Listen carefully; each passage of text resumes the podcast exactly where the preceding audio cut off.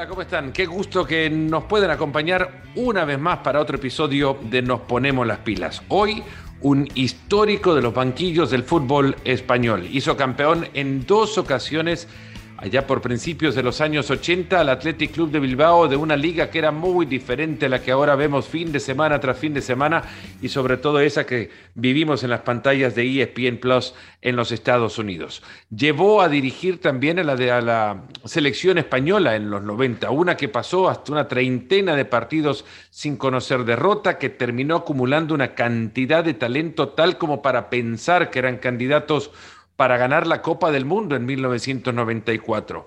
Hoy en Nos Ponemos las Pilas, un maestro de los banquillos en el fútbol de España. Don Javier Clemente, desde su casa en el País Vasco, nos atiende en esta edición especial, de verdad que lo digo especial porque no solo es que haya costado llegar a él, es que la relevancia del personaje hasta nervioso me puso al tener la conversación con él.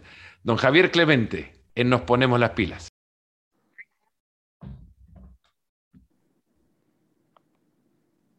El gusto de contar en este espacio con don Javier Clemente. ¿A dónde lo encontramos ahora, don Javier? Muchas gracias por atendernos. No, de nada. Bueno, me encuentro en, en el País Vasco, en mi casa, en Zarauz, una, un pueblo de Guipúzcoa. ¿Cambió mucho desde que, que lo dejó o, o nunca lo abandonó? ¿El qué? El pueblo, siempre fue el suyo. No, no, yo nací en un pueblo de, de, de, otra provincia, de Vizcaya, al lado de Bilbao. Y me vine hace 25 años ya, me vine a vivir aquí. ¿Más tranquilo que la gran ciudad o qué? Sí, esta es una zona de playa, de, muy tranquila, es un pueblito de, de 14.000 habitantes y Bilbao es de, de, medio millón de habitantes, o sea que es diferente. ¿Volví ahí para alejarse del fútbol o el fútbol siempre estuvo ahí en ese pueblo? No, yo del fútbol no me he alejado nunca. Eh, con la edad que tengo sigo entrenando, o sea que eh, yo el, el, fútbol, aparte de ser mi hobby, es mi profesión, pero sobre todo es mi hobby. Yo disfruto entrenando. Cuando no entreno no, no me encuentro bien me gustan los chavales, me gusta la competición, yo me divierto, aparte que luego vivo de ello, pero, pero es, es una profesión que, que, me fascina y me apasiona. Es un afortunado porque no, no, no muchos pueden trabajar en aquello que les apasiona. Bueno, el que no ha tenido esa suerte, pues lo siento por él, pero yo sí, yo he tenido mucha suerte. Bueno, no, me gustaba más jugar, pero, pero tuve que dejar de jugar. Entonces, como no, como no podía jugar, pues, pues me dijeron los médicos, tienes que dejarlo ya. Pues entonces me hice entrenador, porque era la única forma que podía estar yo vinculado al fútbol, ¿no? Mucha, mucha gente, y, es un viaje en el tiempo también el que vamos a hacer de acuerdo a la charla, así como nos vaya llevando, eh, mucha gente cree que el fútbol ha cambiado mucho también porque ha cambiado la, ciencia alrededor del fútbol, ¿no? Una lesión de tibia y peroné, si no estoy mal, la que usted sufrió, ahora le podría haber dejado todavía en el campo, a usted no le cortó la carrera. Bueno, los medios, eh, los conocimientos médicos, bueno, no estaban tan avanzados, pero bueno, eh, eso no es el problema o sea, la ciencia, la ciencia va avanzando y lo que ahora es una cosa normal, ahora por ejemplo, estamos hablando usted y yo con un móvil y resulta que antes eso, bueno, el que tenía teléfono era un milagro. Lo que nos habría costado, decir, ¿no? Hablar antes. La ciencia avanza y, y, el conocimiento de la gente pues también avanza. Entonces, yo tuve esa lesión en una época en la que el, los médicos no acertaron a curarme y ya está. Pues, pero bueno, pues la vida es así y, y, dediqué mi vida futbolera, la dediqué en otra faceta que era la única que podía, la de, la de ser entrenador. No podía correr o no podía jugar, entonces me dediqué a entrenar y, y bueno, y, y, nunca he mirado para atrás. ¿Qué tipo de jugador era? Eh, fue un, era un veterano que en el año 70 jugaba en Sabadell, un, un, un, tal Marañón, pero no el Marañón que jugó en el Real Madrid, no otro, otro más veterano. No el Rafa Marañón. Rafa Marañón, no, otro, otro, otro Marañón. ¿Y, qué tipo de jugador era usted? Yo era, bueno, eh, trabajaba mucho, corría mucho, era muy técnico. Bueno, a mí, a mí siempre me ha gustado el fútbol inglés, ¿no? Y bueno, eh, al ser de Bilbao, en Bilbao, en Bilbao siempre ha gustado el fútbol inglés, eh, la forma de competición de, Inglaterra, el, estilo, el ritmo de juego, por el clima también. Y entonces eso, pues bueno, nos dio al Atlético de Bilbao siempre nos ha dado una característica, digamos, especial, ¿no? Ah, bueno, una mala noticia lo retira del fútbol, pero lo acerca a los banquillos en un momento en el que los técnicos se consideraban, bueno, maestros, ¿no? Maestros en consecuencia por su experiencia de mayor edad, ¿no? Personajes del fútbol que, que, no, que no, tenían la posibilidad quizás por su edad de ponerse los cortos y sin embargo a, los 31 años era técnico del Athletic Club. Sí, sí, yo tenía algún jugador que era mayor que yo. Hmm. Sí, pero bueno, no. Bueno, yo creo que eso es una anécdota, ¿no? Estuve años en el. Dejé de jugar en el Atleti por la lesión, luego me hice entrenador y al de, al de dos o tres años de ser entrenador me fichó el Atleti para los equipos inferiores. Y, y, al de cuatro años, pues me dieron el primer equipo para entrenar. Y bueno, y fue bien. Y ahí empecé. O sea que ya hace 40, 40 y, o 35 o 40 años casi que llevo entrenando, ¿no? ¿Y qué tipo de fútbol era el de entonces? Bueno, usted se prepara en, Inglaterra, además, porque por ahí leía que se fue a, ver a Ipswich Town un, par de días para, para preparar su carrera de entrenador. Estuve un mes con Bobby Robson, sí. Estuve viendo cómo trabajaba Bobby Robson, que en aquel entonces, en el año 75 o 76 que fui yo, había ganado la, Copa de la UEFA, siendo un equipo el, el de un pueblo no muy grande de Inglaterra. Y entonces, eh, bueno, hizo una gran campaña y entonces fui a verle cómo trabajaba. Me atendió muy bien, me dio eh, las explicaciones que yo le preguntaba y se portó muy bien. Y por tanto, pues bueno, fui a verle, pues bueno, porque siempre es bueno aprender o ver cosas que son importantes, ¿no? más, más allá del clima, porque recuerdo que para el Mundial de 82, por ejemplo, Inglaterra lo ponen en Bilbao justamente por el clima, pero es una cuestión no eh, anecdótica quizás el clima. En, Bilbao juega Inglaterra porque en Bilbao aprecian el fútbol inglés. ¿Por qué razón se da eso? ¿De dónde viene? Bueno, el, el Atleti juega solo con jugadores vascos. Pero el, el Atleti lo fundaron unos ingleses que vinieron a trabajar aquí a las minas de hierro o de carbón.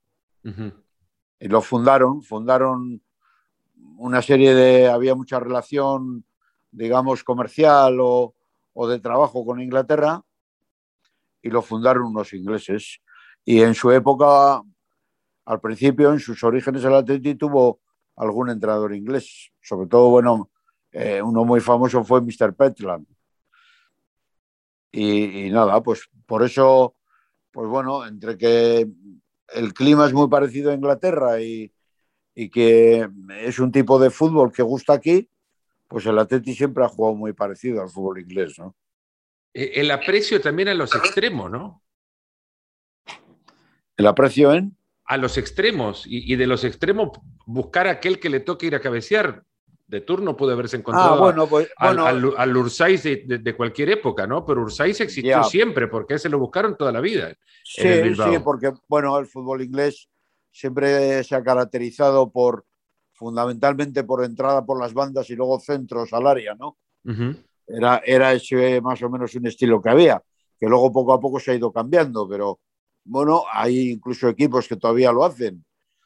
y, bueno, nosotros teníamos esa forma de jugar y era una forma de jugar muy poderosa porque el Atleti siempre ha estado en primera división y ha conseguido muchos títulos. Por tanto, siempre ha sido un equipo, eh, eh, si, no si no temeroso o temido, bueno, por lo menos sí muy respetado de que no era fácil, no era fácil ganar en San Mamés. Eh, recuerdo que también usted se estableció por, y sobre todo América, llegaban los cruces dialécticos con, con César Luis Menotti en aquel momento. Eh, ¿Fueron necesarios para el fútbol esos cruces de toda la vida? Enfrentar posturas, siempre desde la línea del respeto, ¿no? Pero fueron siempre necesarios eh, cruzar bueno, pues no sé, diálogos de distintos estilos. uno, no, uno no sabe el porqué de las diferencias dialécticas entre uno y otro. Al final yo creo que son los medios informativos, hmm. eh, nos ponéis a confrontarnos, él opina blanco y opino negro, o yo opino blanco y él opina negro.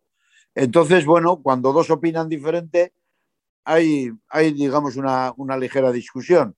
Pero en el aspecto personal, nunca hemos tenido ningún problema, ni Menotti conmigo, ni yo con Menotti. Por tanto, hemos discrepado. Él, él defendía un tipo de fútbol, yo defendía otro. O sea, ni, ni, ni yo desprecio el fútbol de Menotti, ni, ni Menotti tiene por qué despreciar el fútbol mío. Por tanto, eran dos opiniones futbolísticas de dos equipos que, se quiera o no se quiera, estábamos en aquella en la cabeza. Nos fue ah. mejor a nosotros, nos fue mejor a nosotros que al Menotti del Barcelona, ¿no? Porque le ganamos la liga y luego le ganamos la final de Copa. Pero no, no por anime, animestad personal, sino que uno defendía un fútbol y yo defendía otro, ¿no? De ese fútbol, ¿cuál es el cimiento de lo que termina por construirse hoy como, como juego? Todavía, eh, todavía se ven eh, fútbol directo, El, fútbol, directo. No, yo, no, yo, yo, no, yo no opino las cosas que se opinan ahora de fútbol, yo no, yo no las veo así. Yo creo que el fútbol en, su esencia está, está, es siempre igual. ha, cambiado, ha cambiado algún concepto. El fútbol es el desarrollo de un juego con los pies, donde hay que enseñar a los niños muchas facultades, muchos conceptos, muchas virtudes, mucha, mucha técnica. Y luego de lo que se trata es de que cuando un equipo se enfrente a otro tiene que ganar y, y entonces es aplicar las condiciones. Y, las condiciones son condiciones de hace 30 o 40 años y condiciones de ahora, pero que a los niños hay que enseñarles a jugar según las condiciones que ellos poseen. Y eso era así también hace 20 años o hace 30. Lo que ha cambiado es la alimentación, o niños que son más rápidos, o niños que son más grandes, o niños que corren más, pero el fútbol en su esencia no ha cambiado nada. Por eso yo cada uno emplea el método que cree conveniente y yo lo que intento es que aprovechar las condiciones que tienen mis jugadores, sean como sean, jueguen mucho o jueguen poco. Es cómo jugar con unos niños o con unos profesionales que sean buenos, pues ganarás más partidos. Y si son malos, pues ganarás menos, pero hay que ganar con esos jugadores. Por tanto, siempre hay que enseñar lo mismo, que es a cómo vencer y enseñar el máximo de posibilidades de tus jugadores. Si tienen defectos, quitarles los defectos o intentar que jueguen aprovechando sus virtudes. ¿no? El técnico de, aquella época, y nos situamos a principios de los 80, tenía que enseñarle más al profesional, quizás por la hiperprofesionalización de las, de las academias que ahora llevan a los niños ya a saber muchos conceptos, o, es una, una apreciación errónea? No, bueno, yo creo que ahora hay niños que, bueno, que igual han tenido una formación mejor, pero no creo que sea. Yo creo que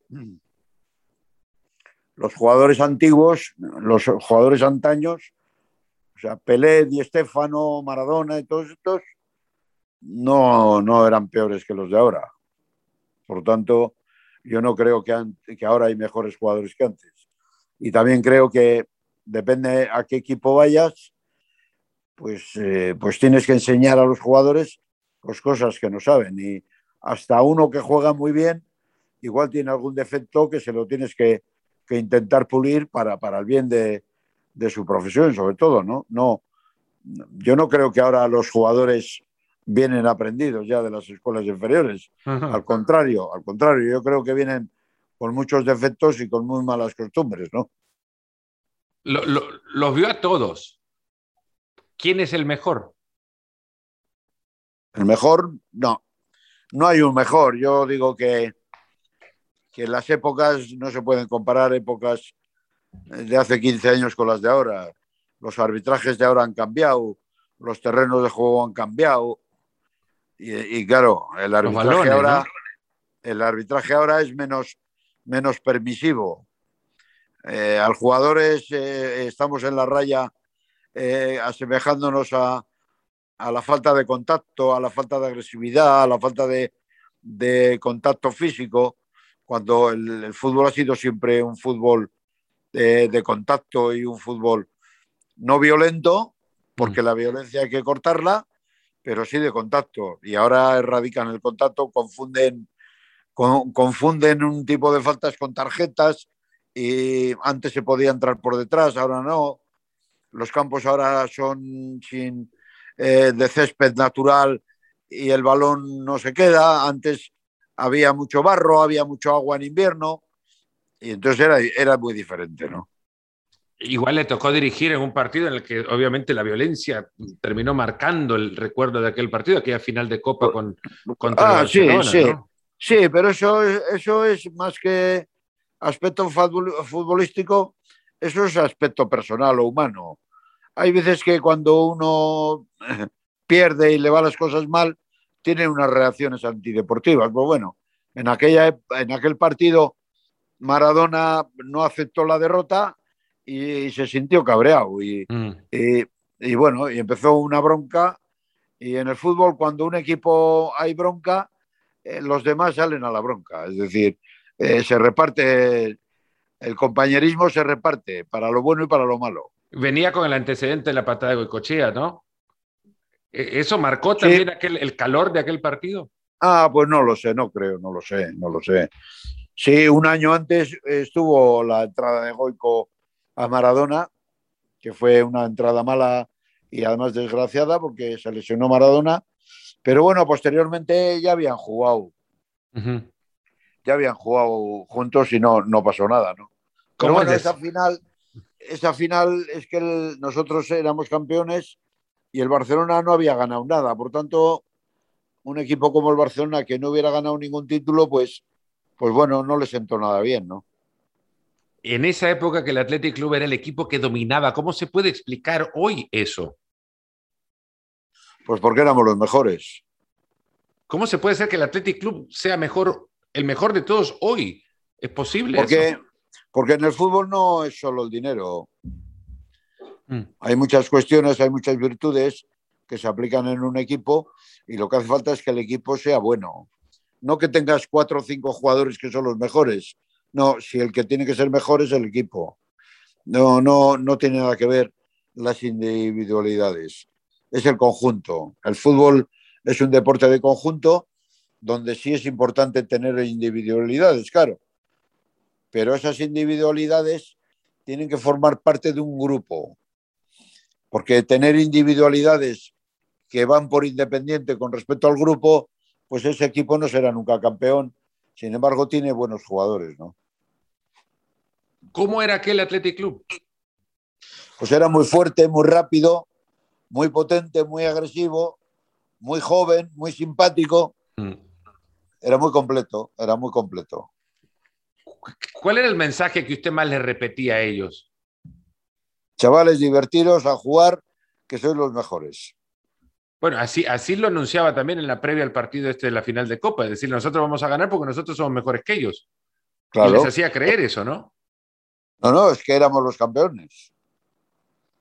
Nosotros yo no mentía, yo decía, hmm. sois los campeones de liga. Pues bueno, ahora vamos a jugar un partido, que es una final, contra un gran equipo como el Barcelona. Pues bueno, habéis sido mejores, tenéis que intentar ser mejores hoy también. Pero no siempre, aunque sea el mejor, no siempre en un partido ganas el que es mejor. El fútbol es de los pocos deportes que no siempre gana el mejor equipo. Porque en fútbol igual una jugada de, de suerte te da un gol y luego resulta que te encierras y el equipo contrario igual tiene más calidad que tú, pero no siempre gana. por eso siempre hay sorpresas en el fútbol, ¿no? Yo estoy seguro que le va a echar la culpa también a los medios de, la época, pero quedó usted encerrado, don Javier, en, un estilo de fútbol que estaba muy marcado por, por la fuerza, la, la, eh, quizás virtudes virílicas de fútbol. Ya, bueno, bueno, sí, pero eso. ¿A quién le echamos la culpa? Bueno, si usted ha leído eso, se, lo tendrá que echar a los que lo escribieron. yo no, yo no escribo, yo no escribo los periódicos, pero eso es una forma. A ver, explíqueme usted, yo le pregunto. Usted ha leído eso, vale. yo, no, yo ni entro ni salgo. A mí me gusta. Yo he jugado a fútbol mucho más que muchos, ¿eh? Sí, sí. No, he visto mucho fútbol, mucho, mucho más que muchos, pero también yo veo, por ejemplo, la reacción de, de, la España después de Aragonés con Del Bosque, campeona del mundo, y muchos diciendo, es que España hace 15 años tenía a Clemente de entrenador, pero ¿qué me quieren decir con eso? Pues, eh, pues el Clemente entrenador de la selección española es el que batió el primero los récords de imbatibilidad. Y, 31 partidos sin perder. no, el, el que más partidos sin perder Luego lo batió Vicente del Bosque. La selección de Vicente del Bosque. Pero la selección mía de fue dos años seguidos la, la más goleadora de Europa. Lo que pasa es que eso no interesaba decir. A ver, esas son guerras que a mí me importan un comino. ¿eh? Y lo puede entender. El, periodista escribe y que escriba lo que quiera. Eso a mí me da exactamente igual. explíqueme usted una Leti Bilbao en la que yo estuve cinco años, ganamos dos ligas, una copa y, una supercopa en cinco años, ¿eh? con gente de la casa. Fuimos máximos goleadores tres veces en, en tres temporadas diferentes y dicen que jugábamos a la defensiva. Pues hay cosas que no, que no cuadran. Porque viva la defensiva. Si, si resulta que jugando la defensiva eres el máximo goleador. Eso por un lado. Por otro lado, eh, yo tenía en el equipo 10 internacionales. ¿Y cómo va a ser un equipo malo si son 10 internacionales? Pero ganas que tienen de decir y de escribir. Oiga, que, que, hay mucha gente que es tonta que escribe en un periódico. ¿Y qué? Pues bueno, el que es listo, pues que escriba. Y el que es tonto, si le dan un lapicero para que escriba, pues no dejará de ser tonto porque escriba, ¿no? La, prensa le ponía una mira encima. A mí, yo, nosotros vivimos también en parte de la prensa. Pero bueno, yo no estoy de acuerdo con muchas cosas que dice la prensa, sobre todo cuando te insultan o te ofenden. Y ya está. Yo discrepo con la prensa, lo mismo que la prensa discrepa conmigo. ¿Por, qué, ¿Por qué yo no voy a tener la facilidad de llamarle a un tío imbécil si me ha llamado el imbécil a mí? ¿Y le pasó? No, no, es un ejemplo, es un ejemplo. A mí si un periodista me insulta, pues yo tengo el mismo derecho a insultarle. ¿Se abre la veda? Por supuesto que sí. Pero la veda del respeto. Si a mí no me respetan, yo no tengo por qué respetar. A ese mismo señor me refiero. ¿eh? Sí, sí. Qué pedazo de selección es la que le tocó dirigir también, porque los 90 eran, eran bueno, obviamente nombres que quedaban mucho más cerca generacionalmente a lo, a lo que yo viví. Eh, y, y, era una cantidad de nombres que no sé si usted podía llegar a imaginar en ese momento que España podía con otro equipo ser mejor todavía de lo que ya tenía en, en ese momento. Ahora no le he entendido la pregunta. No, no, que España, España en ese momento tenía una cantidad de nombres que para la época uno pensaba, España puede ser mejor de lo que ahora mismo tiene. Y España llegó a tener. No, bueno, llegamos donde llegamos. A nosotros, nosotros en el Mundial de Estados Unidos éramos posiblemente un equipo campeón. Pero bueno, nos tocó el partido contra Italia y el, y el árbitro nos, nos chafó faltando 10 minutos. ¿Y qué vamos a hacer? ¿Qué le dijo Luis Enrique al, salir, se acuerda? ¿O usted lo vio desde ahí? Porque de lo que hablamos es, para quienes no saben, el, codazo de Tazotti. A ver, a, Luis Enrique pues le rompieron la cara, la nariz y, y sangraba, pues, pues nada, pues qué le voy a decir, venga Luis, tranquilo, mala suerte y ya está. Pues, eh, esas son cosas que pasan en el fútbol y hay arbitrajes, pues que bueno, que tienen a veces cierta tendencia y que, y que no son muy limpios algunos arbitrajes, ¿no? Porque los árbitros se equivocan y y se equivocan y ese día te ha tocado a ti, pues, pues nada, otra vez te, arbitran a favor y ganas. ¿Había tendencia en los arbitrajes de aquel momento? ¿Para toda la vida o no? Ah, no, ah, no lo sé. Yo, el, árbitro, el árbitro era húngaro. Sandor Pool. Sandor Pool fue húngaro, fíjese usted, eh, sancionaron a Tasotti con ocho partidos, pero luego a Sandor Pool le dieron la final de la, del Mundial para arbitrar. Y sí. Y eso no tiene mucha lógica. Cuando un árbitro tiene un, tiene un problema, un error de esa envergadura, eh, normalmente, normalmente no le dan la final para arbitrar.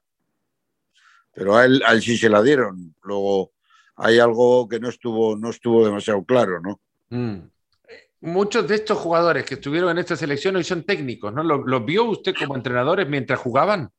Que, haya dicho usted desde su, desde, su, no, no, no, dicho, no, no, no, no, a Pep sobre todo.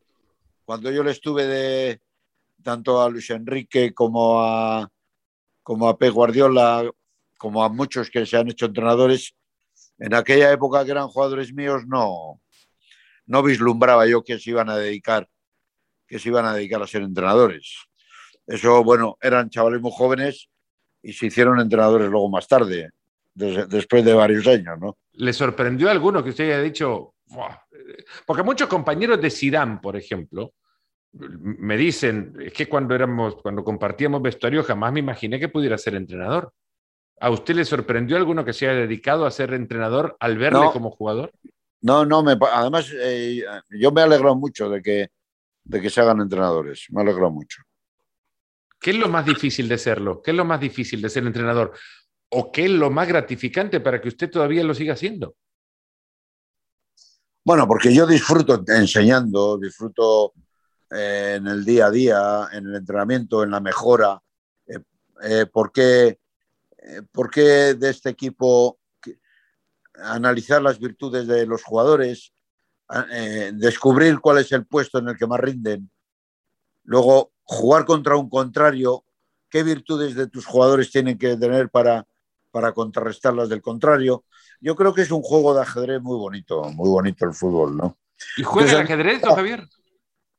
Para mí es como un juego de ajedrez.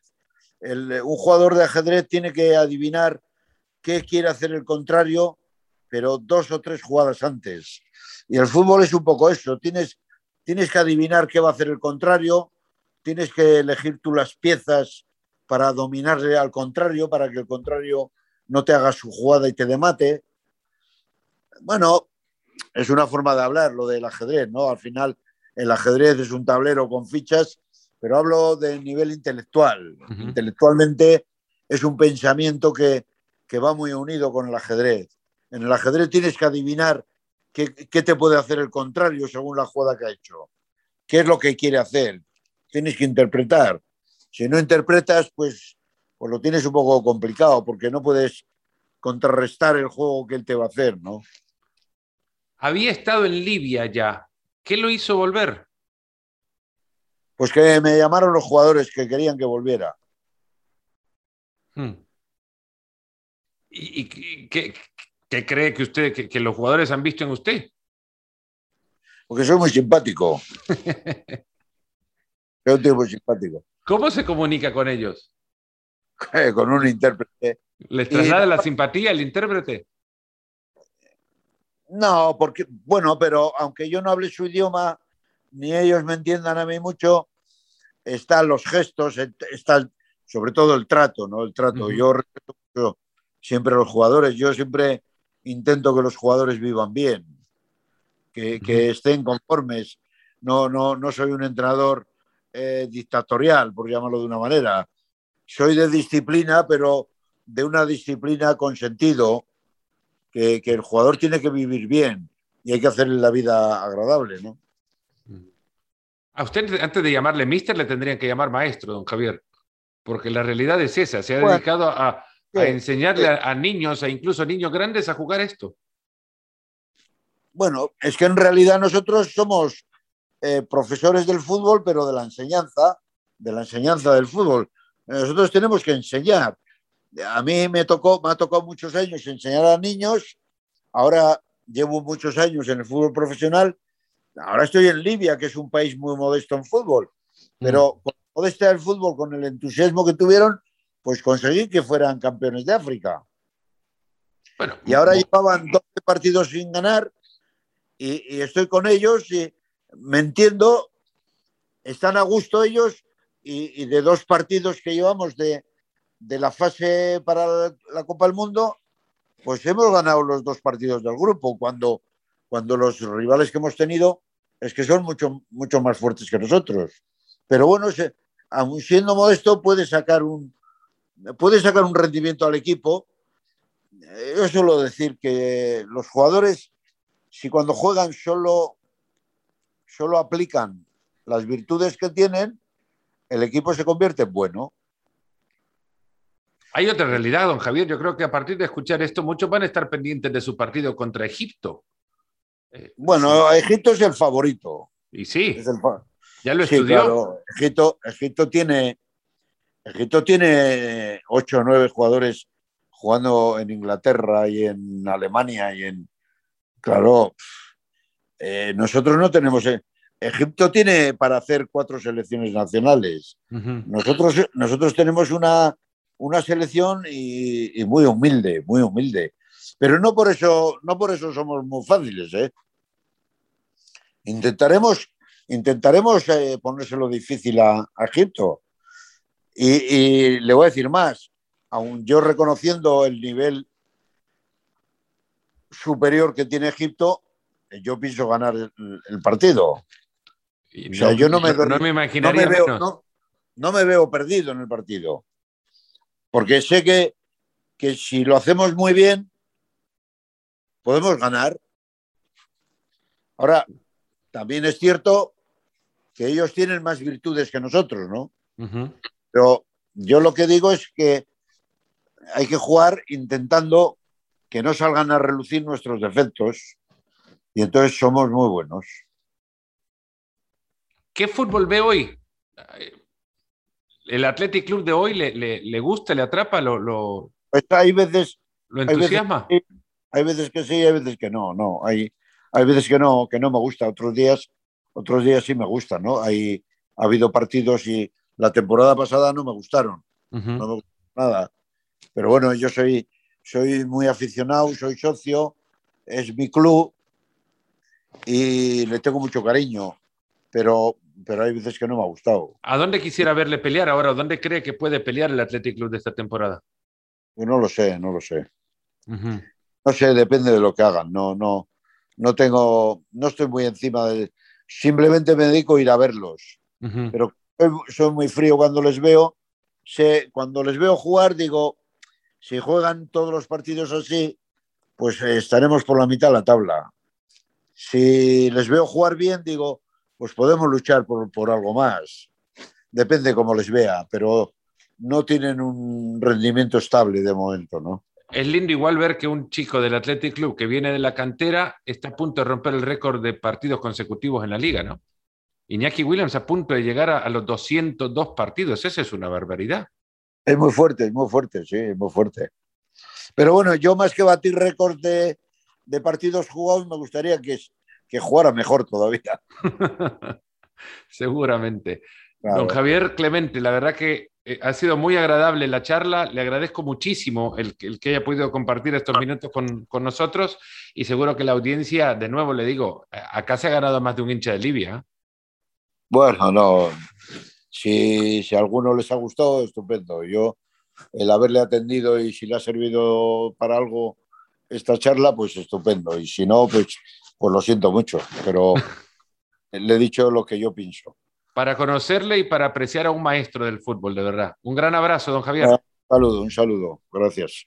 Espero que hayan disfrutado la charla con el actual técnico de la selección de Libia, líder después de dos partidos de la eliminatoria, por lo menos de su grupo en la eliminatoria africana rumbo a la Copa del Mundo de Qatar 2022. Don Javier Clemente ha estado con nosotros en Nos Ponemos las Pilas. Será hasta la próxima edición del podcast. Les mando un fuerte abrazo y cuídense mucho.